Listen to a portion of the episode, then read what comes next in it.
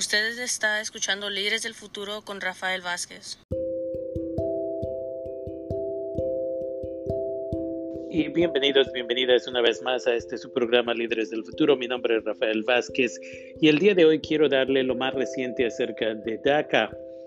La Corte Federal decidió el día de hoy que el presidente de los Estados Unidos había violado las reglas porque él había asignado a un individuo a que se encargara del Departamento de Inmigración y ese individuo acababa de dar una orden hace unos meses, una orden que ahora se decidió fue ilegal.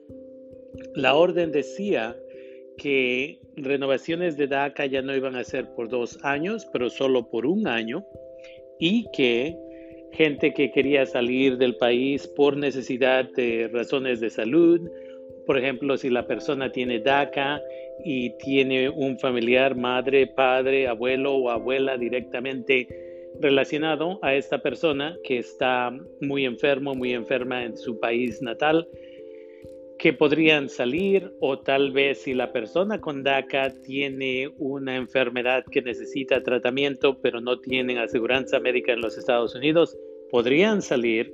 Ese es Advanced Parole. Advanced Parole también funciona para gente que tal vez trabaja para una compañía la cual requiere que la persona viaje a otros países como parte de su trabajo. Y finalmente Advanced Parole funciona donde la persona tal vez está estudiando en otro país y necesita salir a ese país. Entonces, es legal que puedan salir del país, se ha hecho muchas veces anteriormente, pero de ahí la administración de Donald Trump decidió que ya no iban a dejar que esto funcionara. Entonces, el primer paso fue que gente que trabaja con ah, inmigrantes metieron una demanda contra el presidente diciendo que él había violado la ley. La Corte encontró que sí, que el nuevo jefe de inmigración en realidad no podría haber dado esa orden porque él no había pasado por el proceso para agarrar el trabajo.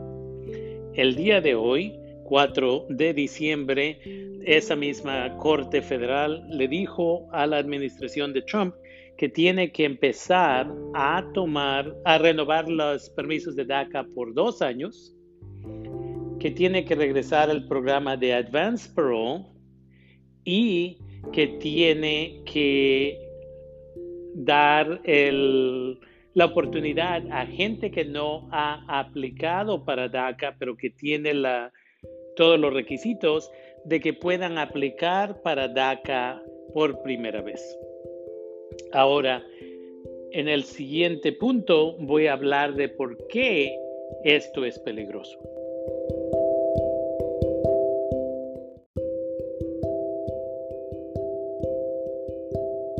Entonces, sabemos que Donald Trump tiene algo contra los inmigrantes, tiene algo contra la gente pobre, simplemente es una persona que tiene muchos problemas.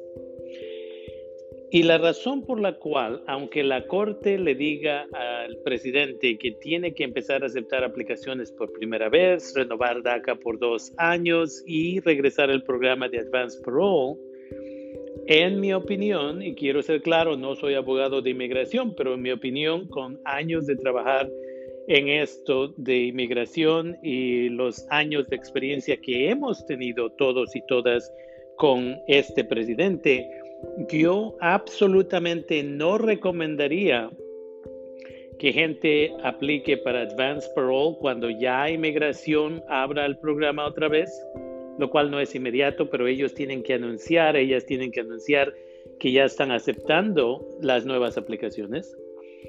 Yo no aplicaría tampoco por DACA por primera vez en estos momentos.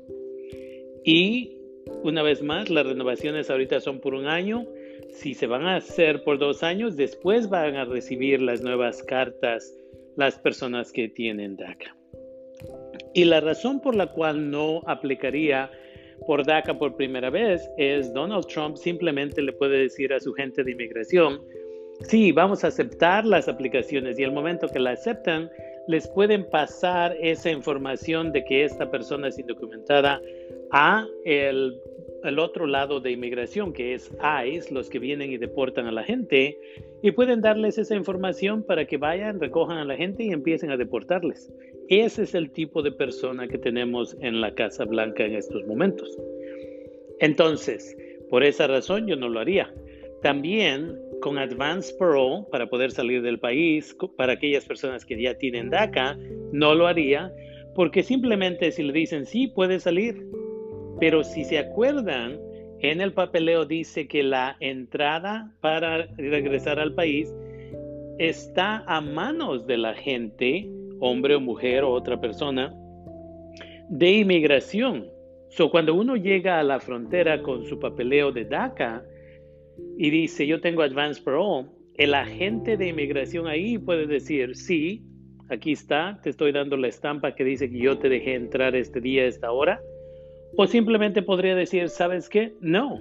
Y entonces se requerirían abogados, abogadas y un montón de papeleo.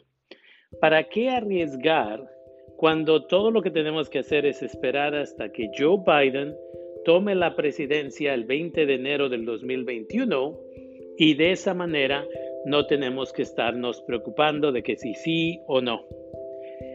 Y esto me lleva al siguiente punto. Es tiempo de que ya no estemos diciendo, por lo menos están dando DACA a unas personas y esto y lo otro. Lo que debemos de exigir en el 2021 es que debemos de exigir la residencia para toda persona indocumentada.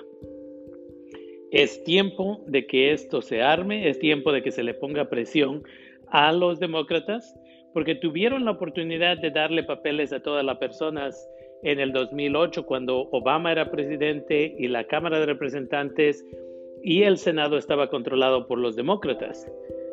Y ahorita veremos las elecciones de enero, pero aunque los republicanos se eh, queden encargados del Senado, tenemos la oportunidad de exigir este cambio porque ya los republicanos ya se dieron cuenta que sin el voto latino no van a ser elegidos, elegidas o reelegidos y reelegidas en un futuro. Entonces es tiempo de poner esta presión. Entonces no es nada más de que gente con DACA continúe en este proceso. Vemos cómo sus vidas y la ansiedad que se les ha causado en los últimos años por este presidente. Entonces es tiempo de exigir que toda persona reciba la residencia. Eso requeriría que el Congreso de los Estados Unidos aumente el número de personas de cada país que pueden recibir la residencia y que autoricen ese proceso. Entonces, es tiempo de empezar a colaborar en esto y con eso quiero agradecerles por estar conmigo brevemente el día de hoy en este su programa Líderes del Futuro, recordándole que si usted quiere apoyar este tipo de trabajo, puede hacer una donación en mi página y la, página web va a aparecer en la descripción. Y una vez más, la mitad de lo que ustedes donan, que puede ser 99 centavos al mes o 4.99 al mes o 9.99 al mes, la mitad va a humanidad, terapia y servicios de educación. Y con eso, gracias una vez más. Recuerda que mi programa está también en KBBF 89.1 FM y kbbf.org cada jueves de 5 de la tarde a 7 de la noche. Y finalmente mi página web finalmente está funcionando, líderesdelfuturo.org. Gracias.